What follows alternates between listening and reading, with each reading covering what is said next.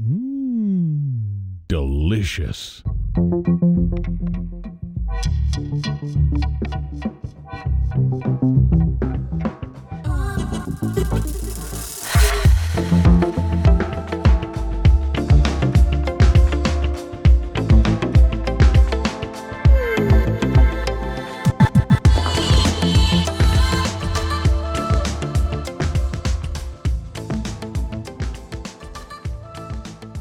Sabrosos y sabrosas, ¿cómo están? ¿Qué tal su semana? Yo de nuevo a cuenta aquí trayéndoles el episodio semanal, ya saben que no les fallo. Y bueno, en este episodio me puse un poquito melancólico en estos días y me acordé mucho de cuando era niño, de los sabores y de todos los aromas que recuerdo de niño que, que estaban alrededor de mí. Y pues bueno, voy a empezar a, a contarles que yo tuve una de esas infancias bonitas, despreocupadas y divertidas. Esas que vemos en las películas, en las películas de Hollywood, que todo es rosa y, todo es bonito. Bueno, pues mi infancia fue una de esas infancias, afortunadamente. Tan así de, de novelilla infantil fue mi infancia, que hasta tuve un mejor amigo llamado exactamente igual que yo, en el mismo salón. Se llamaba Juan Carlos. Entonces éramos los Juan Carlos del salón. Y hacíamos un chorro de travesuras y siempre andábamos, éramos como los, los jefecillos del salón. Y siempre mucha gente nos seguía, siempre queríamos inventar juegos o ser los líderes de alguna actividad. Y esos recuerdos vienen acompañados de muchísimos otros. Pero ese tipo de recuerdos son los que les comento que, que me hacen pensar que yo tuve esa infancia bonita y, y súper tierna, de color de rosa.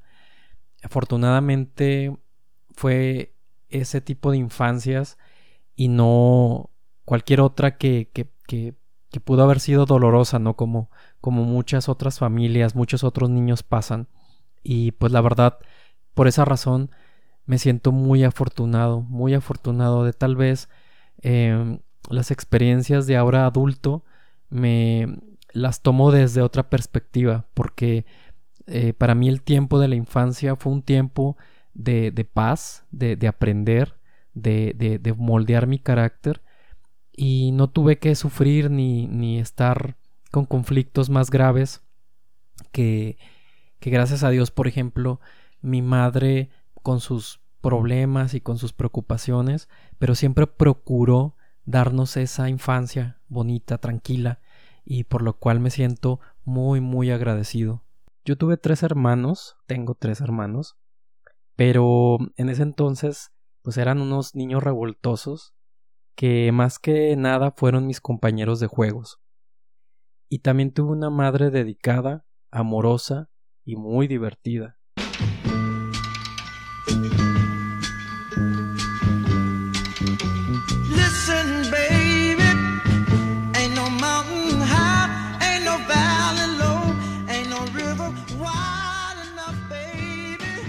Cuando yo era niño, mi mamá fue para mí como el personaje de Susan Sarandon en la película de Julia Roberts, Quédate a mi lado. No sé si la han visto. Es una película muy bonita que se la recomiendo mucho. Cada Navidad yo le ayudaba a preparar galletitas de muchos sabores a mi mamá. Pero a mí me tocaba hacer las chinas. No sé si las conozcan. Que son estas galletitas de bolita que tienen un surco en medio hecho con los dedos y ahí le, poníamos un, pedacito de cereza y la verdad saben a gloria. Después con el tiempo, con la llegada de mi segundo hermano, Daniel, fue el acontecimiento que hizo que mi tía Vico se mudara con nosotros para ayudar a mi mamá con los cuidados de mi hermanito. Mi tía Virginia, o Vico, como le decíamos de cariño, fue una mujer que vivió un luto eterno por la muerte de su esposo muchos años atrás. Siempre la veías vestida de negro, toda su ropa era negra o gris. Podías adivinar que ella tenía, pues, llevaba ese luto en su, en su corazón, llevaba ese luto y lo exteriorizaba siempre con su ropa. Y no es que fuera una persona amargada o, que viviera en el pasado, sino que, pues, me imagino, porque nunca hablamos de ese tema, pero me imagino que quiso tanto a mi tío a su esposo, que decidió quedarse toda la vida con el luto. Siempre tenía como un semblante duro, como enojada, pero por dentro era un amor. Se preocupaba mucho por nosotros, y como nunca tuvo hijos, nos adoptó como unos hijos. Entonces se preocupaba mucho, era muy hacendosa, y era una mujer fuerte con un corazón enorme. Y aparte, cocinaba delicioso. Cuando yo llegaba de la secundaria, siempre me recibía el olor a cebolla citronada, que luego licuaba con ajo y tomate para sazonar la sopa ya sea de fideo o la de arroz. Ese es el aroma que siempre que anda por ahí, que paso por alguna casa, me recuerda los días en los que mis únicas preocupaciones era sacar buenas calificaciones y alejarme de los chicos que me hacían bullying. Recuerdo que mi hermano Joel y yo esperábamos con ansias el día de descanso, o sea, el domingo, porque nos encantaba sentarnos, eh, levantarnos temprano y ver a Chabelo. Y después que se levantaban mis papás, les pedíamos el domingo y salíamos corriendo a la tiendita de la esquina a comprar todos los dulces que, completábamos, ¿no? Por ejemplo, yo me acuerdo mucho de las palelocas, esas de caramelo macizo y duro, que eran de dos sabores, y tenían dibujada una carita diferente en cada extremo. Pero los dulces favoritos que recuerdo así de toda la vida eran estas cajitas de leche en, miniatura de cartoncito que traían grajeas de sabores de frutas. Eran agridulces, sabían muy rico, se te deshacían en la boca. Pero el verdadero placer lo teníamos cuando podíamos ahorrar y comprarnos la cajita mágica de Sonrix. Y entonces, más que domingo, parecía día festivo, vacaciones y Año Nuevo juntos.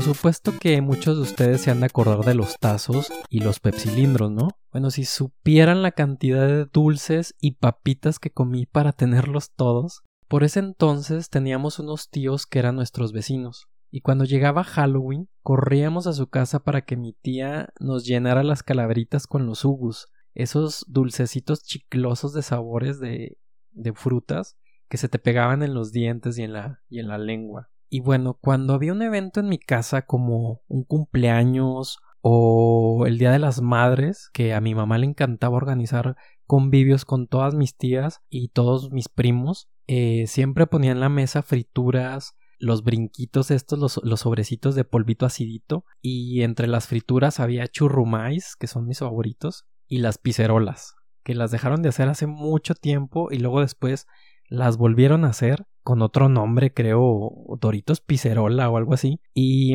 no podían faltar en la casa. Siempre que había fiesta o un evento, estaban esas botanas ahí en mi casa. Y me acuerdo mucho de esos días porque todos mis primos y yo, que éramos de la edad, pues andábamos correteando por toda la casa, entrando y saliendo, mientras mi mamá recitaba alguna poesía o les hacía un sketch porque nos hacía disfrazarnos de cosas y preparar un sketch para el Día de las Madres. Por ejemplo, a mi hermano un día lo, lo, lo disfrazó de payasito y a mi hermano más chiquito lo disfrazó de títere. Entonces era, era el ventríloco, el payasito ventríloco con el títere y era muy divertido. What would you do if I sang out of tune? Would you stand up and walk out on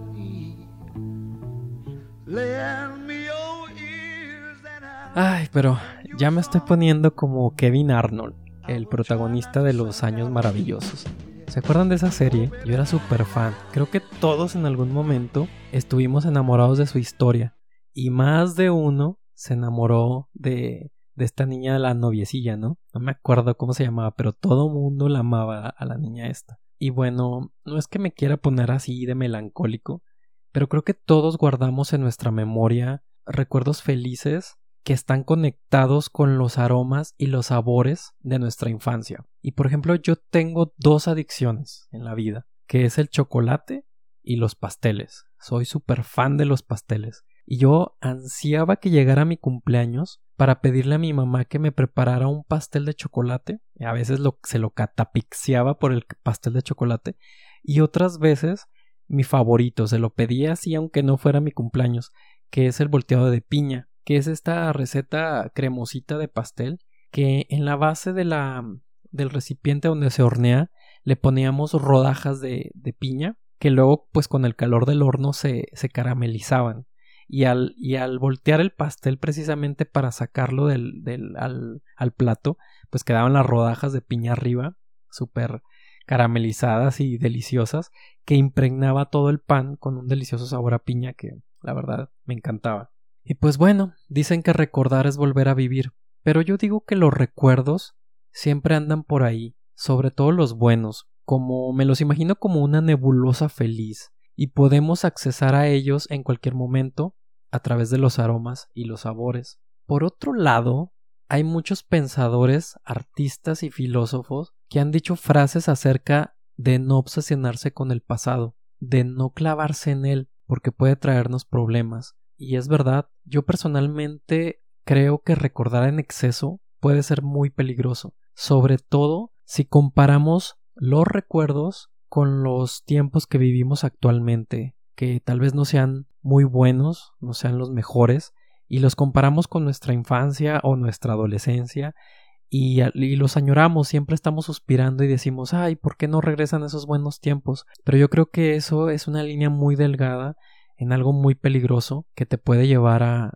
enfermarte de melancolía. Las personas tendemos a añorar el pasado, siempre suspirando en la primera oportunidad que nos hace recordar esos tiempos mejores. Y dicen por ahí que la causa de la depresión es el exceso de pasado. La fórmula es muy fácil. Eh, la depresión es el exceso de pasado. El estrés proviene de un exceso de presente. Y la ansiedad es el exceso de futuro, en pensar en el porvenir, que tal vez tengamos miedo de lo que vendrá de esos tiempos por alguna situación difícil que estemos pasando, que pensamos que no se va a resolver nunca, y entonces el futuro nos provoca ansiedad por esa preocupación que nos da el pensar que ya no vamos a salir de esta y que no, no hay remedio. Completando esas tres frases, yo le agregaría que todo pasa, que esto por lo que pasas, ya sea bueno o malo, también pasa.